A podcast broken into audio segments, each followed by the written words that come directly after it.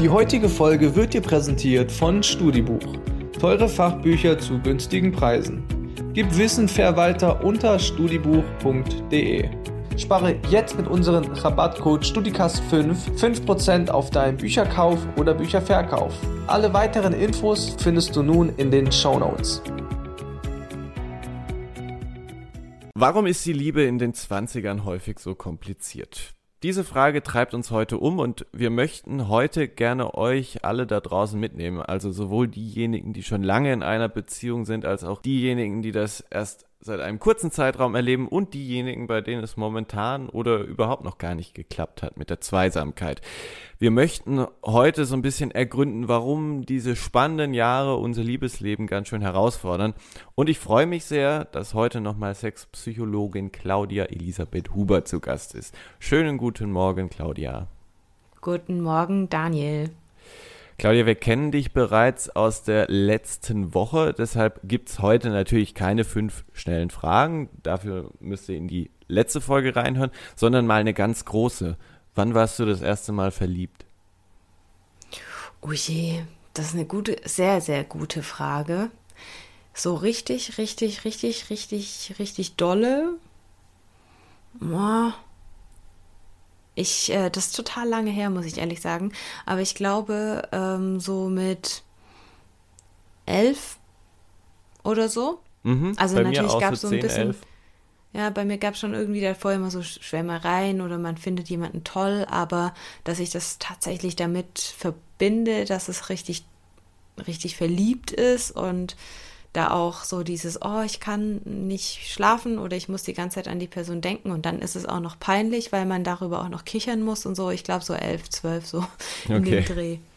Ja, das ist ja spannend, wenn man so das erste Mal verliebt ist, dann belächelt das Umfeld ja diese Beziehung häufig noch so ein wenig. Ähm, dann gibt es manchmal so die Frage irgendwie gerade von den älteren Semestern, braucht man jetzt wirklich in dem Alter eine Freundin oder einen Freund? Aber irgendwann heißt es ja dann, Warum hast du noch niemand? Wie ist denn diese Entwicklung in deinen Augen zu erklären? Das sind alles so soziale Normen, weil die meisten Menschen im, im Umfeld, wenn Kinder eben heranwachsen, die sehen natürlich von außen das ganz anders. Also für, für, für uns Menschen ist es ja so, wenn wir auf die Welt kommen, dann entdecken wir die Dinge und alles, was wir erstmal entdecken, ist ja auch neu. Das heißt auch so, die erste große Liebe, das ist ja was richtig Neues, das hatten wir noch nie. Deswegen ist es für uns was ganz Großes. Und das ist es auch tatsächlich. Wenn dann von außen irgendwelche Erwachsenen, die natürlich schon diese Erfahrung gemacht haben, dann sagen, ach ja, braucht man das oder ach, lass dir Zeit, Kind oder ah, das ist jetzt auch nicht so, so wichtig. Das kann man als Erwachsener schon so sehen, weil man hat das ja auch alles hinter sich. Aber Menschen, die sowas sagen, haben vergessen, wie aufregend und wie neu und wie intensiv sowas sein kann, wenn man das das erste Mal hatte. Und mhm. sie hatten das alle, sie haben es nur vergessen. Verrückt, dass wir sowas manchmal vergessen, ne? ich habe es ja gesagt, irgendwann kommt dann dieses, warum hast du denn noch niemand? Warum, äh, warum läuft es denn nicht? Oder ja, genau, du hast gesagt, es sind irgendwie soziale Normen, die einen aber ja auch so ein bisschen belasten können. Wie kann man sich denn von diesem Druck, jetzt zwingend jemanden zu finden, befreien? Es müssen ja nicht nur die Älteren in Anführungszeichen sein, es kann ja auch irgendwie die beste Freundin sein, die dann öfter mal äh, stichelt. Ich glaube, das geht einfach vielen nahe, auch wenn sie das dann öfter mal weglächeln. Ich finde das total blöd, wenn im Umfeld so getan wird, als ob es jetzt endlich Zeit wäre und wenn es jetzt endlich Zeit ist, dann musst du doch gefällig jemanden ranschaffen. Und meistens sind das die Menschen, die das Glück haben, mit jemandem zusammen zu sein, mit dem sie auch zusammen sein wollten, zumindest mal am Anfang. Ganz häufig ist es auch so, dass, also ich beobachte das und natürlich würde das keiner für sich behaupten, niemals im Leben, dass da so eine gewisse, naja, eine Kombination aus Furcht und naja, sowas wie ein, ich möchte auch, dass es dir so geht wie mir dahinter steckt, mhm. dass Menschen sagen, ja, jetzt musst du auch endlich mal in Beziehung. Das gehört halt zum Erwachsenensein dazu. Und warum klappt das bei dir nicht? Bist du komisch? Bist du wählerisch? Ist da was bei dir kaputt? Bist du nicht interessiert an anderen Menschen? Äh, möchtest du eventuell gar keine Beziehung? Also da gibt es ganz viele unbewusste und unausgesprochene Ängste, die da eigentlich dahinter sind. Oder auch das missverstandene empathische Mitschwingen. Weil wenn jemand alleine ist, dann denken alle so, ah ja, für mich ist das ja so toll im Vergleich alleine zu sein, weil jeder von sich ausgeht und denkt, also wenn ich alleine wäre, das wäre für mich ja auch total doof. Also dann frage ich mal, ah, belastet dich das nicht? Willst du nicht auch mal? Weil das ist ja so toll. Also, mhm. und das ist immer so für die Menschen, die alleine sind, da sage ich immer, ich weiß, das ist schwierig, wenn man eine Partnerschaft möchte und man ist alleine und es klappt irgendwie nicht. Da kann ich nur empfehlen, lasst es einfach links liegen, was die anderen sagen, denn die hatten einfach im Zweifel nur Glück oder sie machen Kompromisse, die sie vielleicht selber gerade nur eingehen, weil sie eben nicht alleine sein wollen. Und das ist ein ganz großer Punkt. Viele Menschen gehen in Beziehungen, weil sie sich alleine einsam fühlen oder weil sie sagen, ja, wenn ich das nicht mache, dann ist irgendwas falsch mit mir. Finde ich total Quatsch, denn ich finde es besser, Menschen prüfen, mit wem sind sie denn da zusammen oder wer zeigt denn Interesse an ihnen oder an wem zeige ich Interesse? Ist da irgendwie Gegenseitigkeit da? Und bevor ich mit irgendjemand in eine Beziehung gehe, gehe ich halt lieber mit niemand in die Beziehung. Oder auch die Tatsache, dass es für manche nicht so einfach ist, den passenden Deckel zu finden. Ja, das ist eben auch so eine Sache, die Menschen oft übersehen und das ich tatsächlich unsensibel finde, wenn man nicht in ein Gespräch geht, sondern sagt, hey, willst du nicht auch mal? Ist es dann auch genau das, was du Menschen mitgibst, die zu dir kommen, die das belastet, nicht den richtigen Partner oder die richtige Partnerin zu finden, einfach diese Gelassenheit aus sich heraus sozusagen zu nehmen, wenn, wenn schon das Umfeld nicht gelassen ist? Ja, das ist natürlich immer so ein total netter Tipp, der nicht hilft. Also das ist natürlich das Erste, was ich sage, um Druck rauszunehmen. Hey, äh, Entspannung und dann wir gucken jetzt da, oder darüber, also wir gucken jetzt mal über deine Situation, was wir tun können, damit es dir vielleicht etwas besser geht oder dass du dich entscheiden kannst, eine anständige Strategie zu fahren, um deine Partnersuche zu verbessern auch. Denn ganz häufig geht es darum, dass ich mit den Menschen, die alleine sind und die einen Partner möchten, dass ich mit denen darüber spreche, was muss ein Partner, eine Partnerin für dich eben mitbringen? Wie stellst du dir Partnerschaft vor? Woran erkennst du, dass das die Person ist, mit der du dich einlassen willst? Oder wie kannst du nach solchen Personen suchen? Und das ist quasi so die, die Strategie, eine Partnerschaft zu finden, wenn es dir noch nicht einfach in den Schoß gefallen ist weil viele ja sehr pragmatisch sind und viele ja auch irgendjemanden im Umfeld haben, dann klickt's, dann ist super und dann hält's oder hält's nicht. Aber die wenigsten machen sich eine Gedanken darum, ja, was will ich denn eigentlich genau? Oder was will ich denn genau nicht? Wie soll das alles sein? Wie soll es nicht sein? Und ich glaube, wenn du 15, 16, 17 oder 20 bist, machst du dir in dem Fall nicht so ganz große Gedanken. Ähm, wenn man aber, und das ist auch nicht nötig, finde ich, wenn man aber sagt, ja, na, ich will schon irgendjemanden finden und jetzt bin ich schon seit fünf Jahren Single oder was weiß ich wie lange und ich finde das ziemlich lange und habe irgendwie viele Leute gedatet oder habe überhaupt niemanden kennengelernt, sind ja zwei Extreme, dann ist schon die Frage da, was können wir tun und was kann die Person tun, um sich besser bei der Partnersuche zu positionieren. Ich hänge aber immer noch so ein bisschen an dem Satz Strategie. Also du würdest schon sagen, ähm, Partnersuche ist auch was Strategisches. Also muss man sich tatsächlich äh, Gedanken machen, wenn man, wenn man denn dieses Ziel hat, dann endlich mal irgendwie eine feste Beziehung einzugehen, da strategisch vorzugehen, weil man kriegt doch immer gesagt, es passiert einfach. Ja, klar passiert es in irgendeiner, also Strategie ist vielleicht ein harter Begriff. Bei vielen Menschen passiert es schon irgendwie. Ich merke aber auch, dass genau diese Beziehungen teilweise gut laufen und ganz häufig auch eben nicht gut laufen. Und da komme ich zu dem Thema von letztem Mal zurück. Monogamie ist deswegen kein äh, Erfolgsgarant, weil wir ja häufig uns verändern und weil wir teilweise uns nicht Gedanken darüber machen, was wollen wir eigentlich in unserem Leben und mit unserem Leben und welcher Partner könnte dazu passen, sondern ganz häufig ist Partnersuche ja motiviert, ich bin so alleine, ich möchte endlich jemanden zum Vögeln. Und ich möchte da auch nicht ständig baggern, sondern ich möchte einfach Zweisamkeit erleben. Und darüber vergessen viele Menschen zu gucken, passt diese Person auch tatsächlich zu mir? Mhm. Und deswegen ver vergessen viele Leute sowas wie eine Strategie, weil als einziges ist das Gefühl, was dann entscheidet, was natürlich am Schluss auch das einzige ist, was entscheiden kann. Denn man kann eine Liste machen an, an Eigenschaften, die eine Person hat, aber das wird uns nicht unbedingt glücklich machen, selbst wenn die Person vor uns steht und es klickt einfach nicht, dann funktioniert es aber auch nicht. Mir geht es aber darum, dass, und jetzt kommt der Knackpunkt, die meisten Leute gehen ja immer noch davon aus, du triffst irgendjemand und dann verliebst du dich und dann ist cool. Da sind wir aber nicht mehr ganz in der Lebensrealität von heute, weil auch früher, ich sag mal früher, vor Internetzeiten, vor Online-Dating-Zeiten, war das ja so, dass du dich auf Tanzveranstaltungen begeben hast, dass du dich irgendwie bei der Arbeit in der Schule oder irgendwie im Studium kennengelernt hast, vielleicht noch über Freunde. Aber es waren immer soziale Anlässe, wie man sich in irgendeiner Form kennengelernt hat.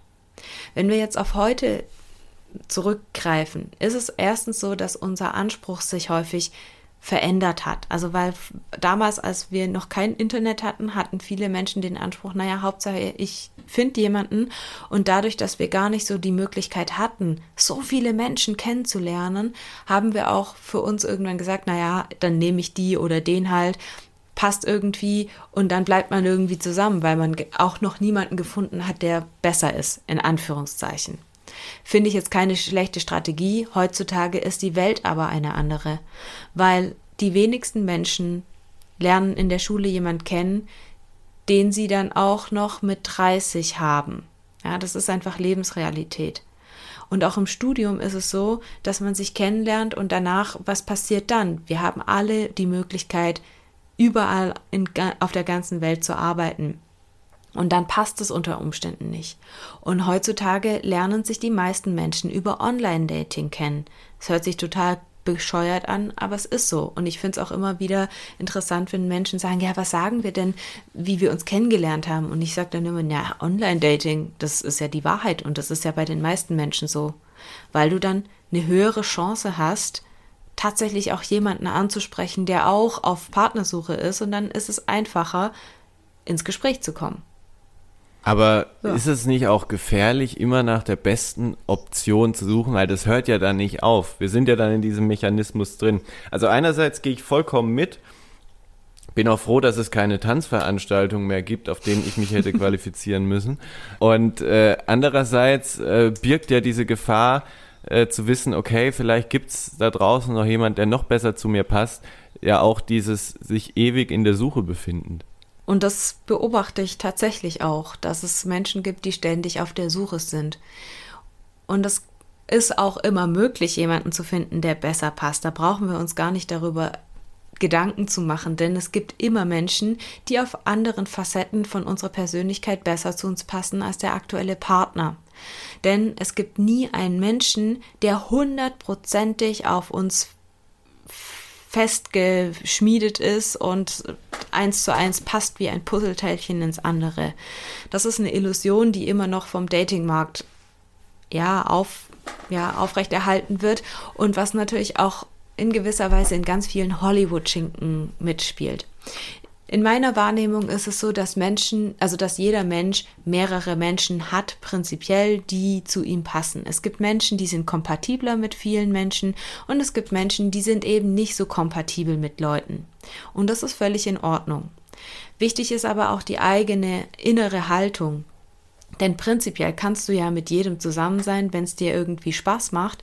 Die Frage ist nur auch, welche Ansprüche hast du an Partnerschaft? Und tatsächlich rede ich davon Ansprüchen, denn es gibt Menschen, die sagen, na, ich finde es schon schön, Zweisamkeit zu haben, da brauche ich nicht sonderlich viel mehr. Und denen reicht das aus, wenn sie wissen, es ist jemand tagsüber einfach zu Hause oder jemand zu Hause, wenn sie auch zu Hause sind. Das äh, ist ein relativ niederschwelliger Anspruch und da frage ich mich auch, ist das eine Partnerschaft? Ähm, natürlich ist es auch eine Partnerschaft, weil das das Bedürfnis der Person ist. Ähm, aber die meisten von uns haben ja doch ein bisschen andere Vorstellungen. Manche Menschen wünschen sich, mit ihrem Partner reisen zu können, die Welt erkunden zu können, ähm, Projekte zu machen, Hobbys zu teilen und so weiter und so weiter. Manche Menschen wollen dann auch irgendwann Kinder haben und andere Menschen wollen eben keine Kinder haben. Manche Menschen wollen Häuser bauen und, und äh, Wohnungen kaufen, andere haben daran überhaupt kein Interesse. Und von daher ist es schon sinnvoll, vielleicht jetzt nicht am Anfang schon, aber irgendwann, wenn man so für sich das Gefühl hat, ja, ich habe eine Idee von meiner Zukunft oder es bildet sich oder es stellt sich einfach die Frage, mal da reinzuhören in sich selber und zu gucken, nach welcher Form von Partner suche ich eigentlich. Und dann ist es in meinen Augen nicht immer so ganz wichtig, wie er im Einzelnen aussieht oder sie, wie also man soll sich jetzt nicht denken, oh je, was für eine hässliche Person oder was für eine abstoßende Person, aber ansonsten ist es im Prinzip nicht so wichtig, ob dann ähm, die Schuhe links oder rechts stehen oder ob er oder sie lieber Orangensaft oder lieber Mandarinensaft oder was auch immer trinkt, sondern da geht es eher darum, passen unsere Ziele und unsere Idee vom Leben zusammen oder auch nicht. Das mhm. heißt nicht, dass es ein K.O.-Kriterium ist, wenn das nicht am Anfang total gut passt, weil man kann sich ja auch miteinander in eine Richtung entwickeln. Aber es bedeutet schon auch zu gucken, gerade wenn man selber für sich Ziele hat, die definitiv das Leben ein bisschen fester zurren als nur, wir haben Abenteuer und das ist cool. Das ist ein Lebensentwurf, den ich übrigens sehr, sehr befürworte und auch total spannend finde. Aber es gibt eben so Determinanten, da kann man sich nicht alle Freiheitsgrade offen lassen. Beispielsweise, wenn man sich ein Haus kaufen oder bauen will oder wenn man ein Kind haben will, weil spätestens dann, wenn das Kind da ist, bist du eben nicht mehr so frei, wie du das davor warst. Es ist ja auch spannend, so diese Phase im Studium oder einfach zu Beginn der 20er, wenn man dann in einer Beziehung steckt, dann hat man ja quasi einerseits diese persönlichen Ziele, aber inwiefern vermengen sich denn so persönliche Ziele dann auch mit gemeinsamen Zielen sozusagen? Das können wir vorstellen, das ist ja bei vielen nicht mehr so trennscharf, weil man ja dann doch diese Kompromisse macht und sagt, hm, kann ich nicht dieses persönliche Ziel mit diesem gemeinsamen Ziel sozusagen vereinbaren? Das stimmt und ich glaube, das ist ein, eine wichtige Frage. Ist mein persönliches Ziel vereinbar mit dem gemeinsamen Ziel? Ich mache mal ein praktisches Beispiel, was, glaube ich, viele Hörerinnen und Hörer auch nachvollziehen können. Wenn du in einer Beziehung bist und du bist Ende deines Bachelors, ihr seid beide Ende des Bachelors oder der eine ist sogar schon im Master, der andere ist noch im Bachelor und ihr seid irgendwie, der eine ist am Ende, der andere noch nicht. Und, und du entscheidest dich dafür, woanders deinen Master zu studieren, als jetzt vielleicht dein Partner, deine Partnerin dann ist zwar das gemeinsame Ziel, hey, wir wollen zusammen wohnen, aber wir sind vielleicht von unserem Master her an ganz anderen Stellen der Welt. Dann wäre es vielleicht, dann ist die Frage, wollen wir, also mache ich vielleicht Kompromisse und studiere meinen Master vielleicht nicht in Rostock, weil dort ist diese Spezialisierung, die ich gerne hätte ähm, sondern nehme halt einfach die andere Spezialisierung, die ein bisschen ähnlich ist, vielleicht nicht ganz so toll für mich, bleib dafür aber bei meinem Partner, bei meiner Partnerin. Und das sind natürlich schon Fragen, die man sich so stellen kann. Meine es gibt Frage da aber auch da, kein richtig oder falsch, wenn ich, die, nee. wenn ich dich verstehe. Nee, es gibt kein richtig und kein falsch. Denn im Endeffekt ist es so, natürlich kannst du in deinem Beruf, also tats die Tatsache des Berufs ist es, du kannst viel wählen, aber du kannst auch, selbst wenn du den besten Studiengang äh, hast, der für dich in, dein, in deine berufliche Zukunft am besten ähm, geeignet ist, dann empfehle ich schon auch immer zu gucken, was ist für dich am einfachsten. Wenn du das aber nicht so stark hast, dann ist es auch nicht so schlimm, weil du weißt nie, wo du tatsächlich am Schluss landest. Und selbst wenn du nicht den perfekten Master für, das Stud für, die, für die berufliche Ausrichtung für dich gewählt hast, gibt es teilweise Quereinstiege, die auch wunderbar funktionieren. Das ist nicht in jedem Fach so und nicht in jedem Beruf, aber es passiert schon es passieren völlig crazy Sachen. Die andere Sache ist auch, wenn du jetzt schon merkst, naja, eigentlich sind in deinen Gedanken sowas wie Trennung ist nicht ganz fern, dann ist es schon vielleicht zu überlegen, ob man nicht dem Master in 200, 600 Kilometer Entfernung nicht doch irgendwie wählt, weil wenn dann die Beziehung in einem Jahr doch zu, in die Brüche geht, aus egal welchen Gründen, dann bereust du es eventuell. Und natürlich kann es auch sein, dass, dass du für dich sagst, naja, für mich ist es nicht so wichtig, welchen Master ich studiere. Ich möchte bei meinem Partner, mal bei einer Partnerin bleiben. Völlig legitim. Mach das einfach. Und das ist aber, bedeutet aber auch immer so ein bisschen eine bewusste Entscheidung zu treffen, für was entscheide ich mich. Und es heißt ja noch gar nicht, wenn du 600 Kilometer entfernt studierst, dass es nicht funktioniert. Die Tatsache ist aber, wenn du und er oder du und sie andere Lebenswelten hast, dass sich dann Dinge auch unterschiedlich entwickeln, weil wir eben in dem Alter noch unfassbar jung sind und noch so viel Erfahrungen machen, die neu sind. Ja, und deswegen ist es dann halt auch wahrscheinlich, dass sich das vielleicht nicht unbedingt bis ins hohe Alter trägt.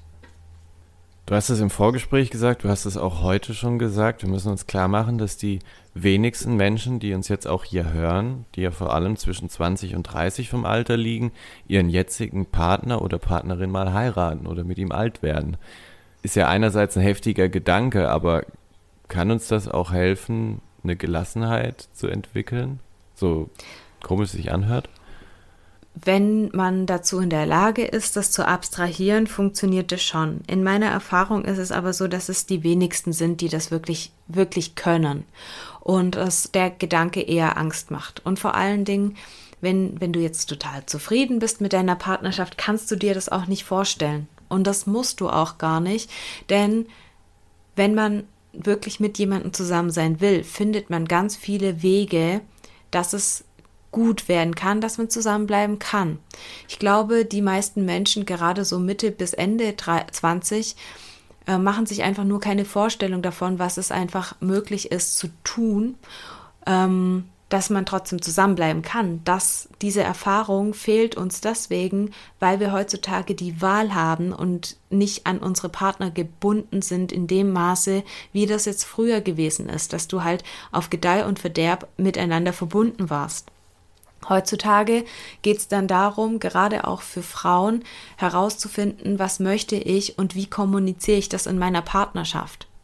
Denn auch wenn Männer das überhaupt nicht so empfinden und vielleicht auch teilweise nicht, ähm, also das auch gar nicht wollen, dominieren, also passen sich häufig junge Frauen viel stärker ihren Partnern an als umgekehrt.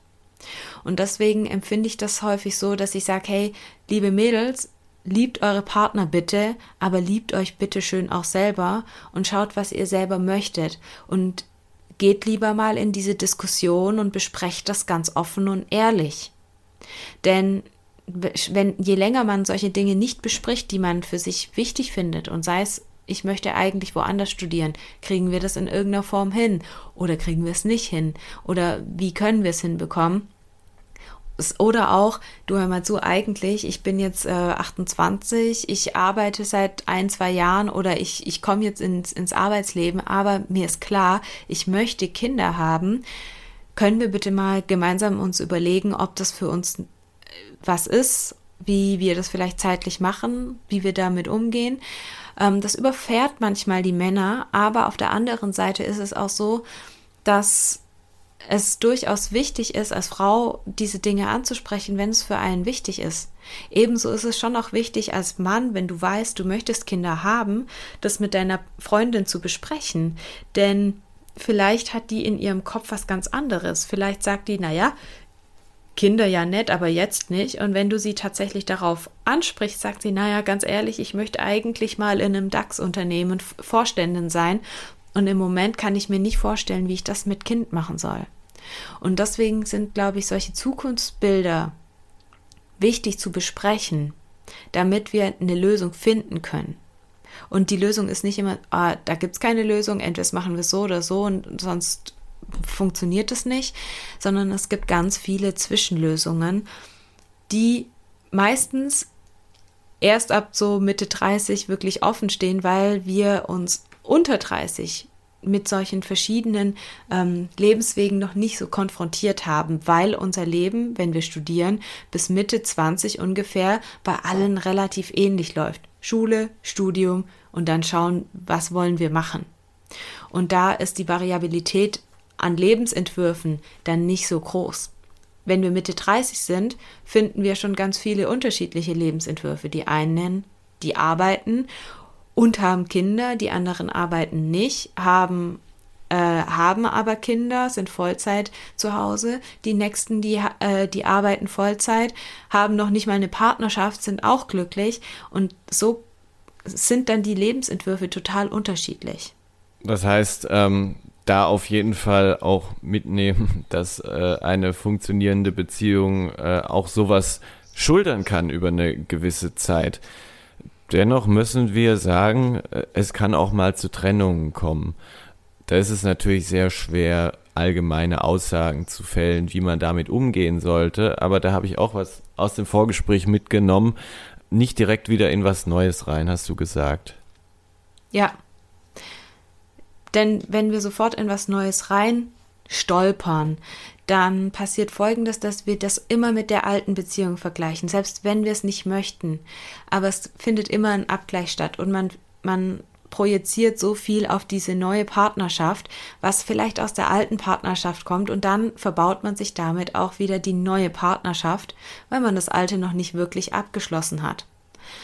Und das empfehle ich dringend, ist aber tatsächlich bei jüngeren Leuten, also wenn man Anfang 20 ist oder so, ist es schwierig, sich vorzustellen, eine zwei Jahre Pause zu machen.